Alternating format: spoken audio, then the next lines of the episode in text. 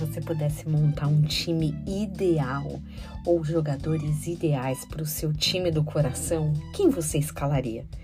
Independente de idade, se a gente pudesse fingir que Pelé ainda seria uma possibilidade, com os Ronaldinhos e Messi e Cristianos Ronaldos, talvez o seu time ideal fosse um time só de craques. Aqueles que entram em campo para fazer gol o tempo todo. Pensa só, parece uma coisa tão maravilhosa, né? Mas na prática deve dar um trabalhão, hein?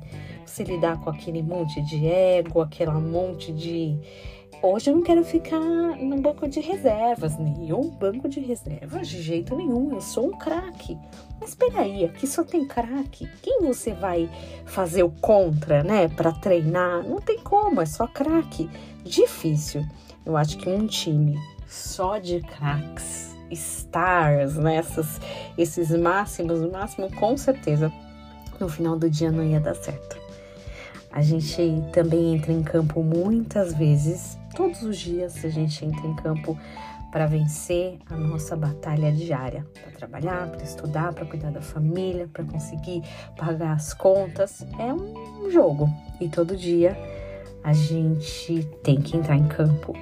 E pode ser que na cabeça de muitos, ou até na nossa cabeça mesmo, já tenha passado, seria tão mais fácil se eu só entrasse com as minhas melhores qualidades, se fossem os craques ali jogando.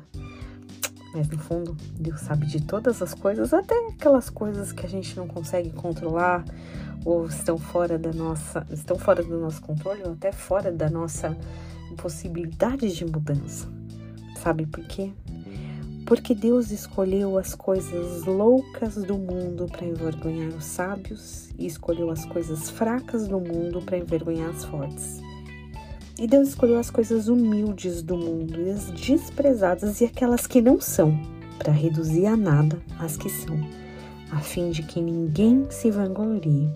1 Coríntios 1, do 27 ao 29. É, a gente vai entrar em campo com o time que tem mesmo que ele não seja só de craques. Que você tenha um dia muito abençoado. Em nome de Jesus.